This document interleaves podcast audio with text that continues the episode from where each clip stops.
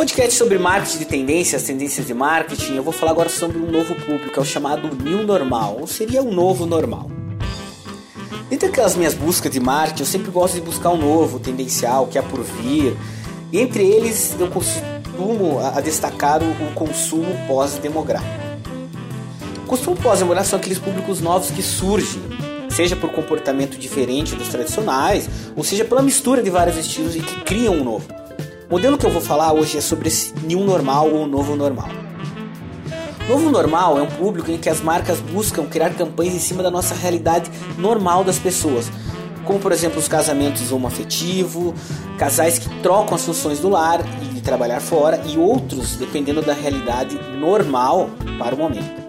O normal é o que se considera antigamente começa a ser tratado como tradicional e os novos comportamentos assumem a função do normal contemporâneo.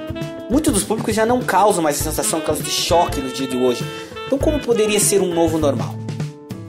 Um exemplo é o da loja Zara, que criou 16 peças unissex para uso de pessoas de qualquer gênero, derrubando barreiras e rótulos. Pessoas são pessoas. As cores, design, comunicação e outros não definem mais gênero, classe social, estilo de vida e outras categorias que se descategorizam de rótulos e mostram que todos somos carne, osso e alma. O grande bloqueio das marcas em relação aos novos públicos, como o novo normal ou o normal, é medo de perder clientes tradicionais por expor ofertas que saem do comum. Quanto essas marcas pensam uh, entender que o buzz marketing por esses cases aí vai superar a desconfiança de algum, a própria marca se transforma em algo que é novo normal.